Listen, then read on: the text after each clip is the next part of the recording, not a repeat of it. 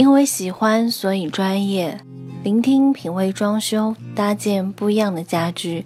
您现在收听的是 FM 飞墨设计，我是小莫。那大家有任何装修上的问题，或者又遇上了什么麻烦困难，都可以在微信平台上给我留言。微信号直接搜索“合肥飞墨设计”这六个汉字，展翅高飞的飞，墨水的墨。加菲的那个就是我们。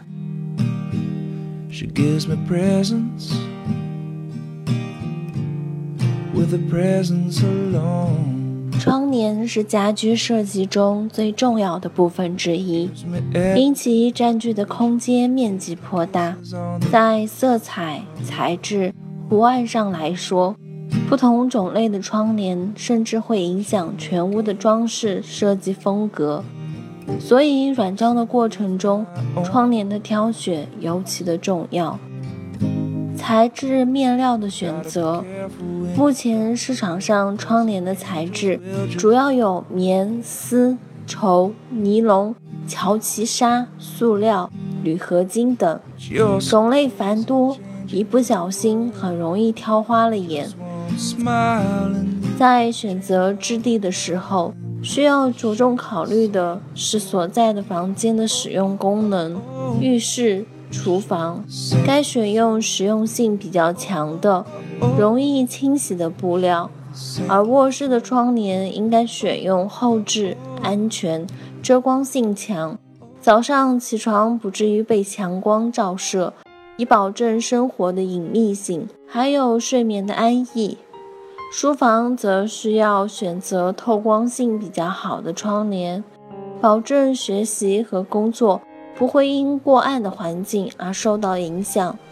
餐厅和客厅的窗帘可以根据卧室和书房的窗帘作为参考，一般选用同样的材质，风格上会比较的一致。二、色彩图案的不同。窗帘在日常生活中不仅起到了遮挡的作用，还可以美化家居的装饰，提高生活的品质。在色彩图案上，窗帘作为软装的一部分，应在与家装的整体色调统一的基础上，做出适当的区分。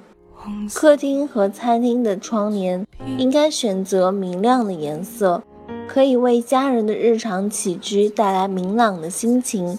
卧室最好选择暖色的色调窗帘，营造一种温馨的氛围，有助于睡眠和休息。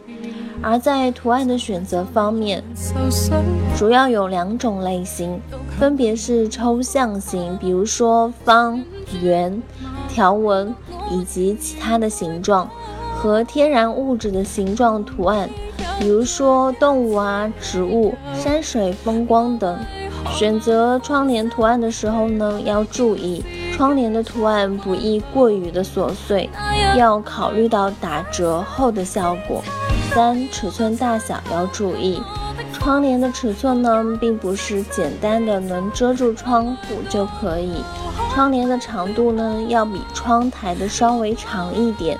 这样呢，就算是起风了，也不至于整个房间显露于人前。如果窗帘的长度与宽度小的话，装饰的效果不会很好。一般呢，应该选择窗帘的长度大于宽度的。这样挂起来视觉的效果会更好。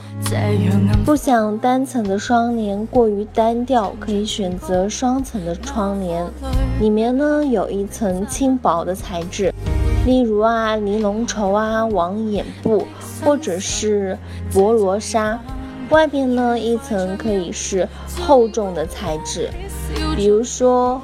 灯芯绒、金丝绒或者是呢绒，可以随心所欲的根据心情或者是天气来选择。其实很害怕，承认我沉迷爱他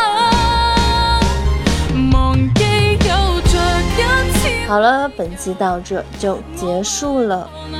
那在节目的最后呢，还是希望大家能够订阅、点赞、转发、分享。周一至周五同一时间定期的收听。另外呢，如果你有想和小莫分享的心情，或者是想和小莫说说你在生活中的一些麻烦，都可以在微信平台给我们的团队留言。微信号直接搜索“合肥飞墨设计”这六个汉字，展翅高飞的飞，墨水的墨，我们期待您的发言。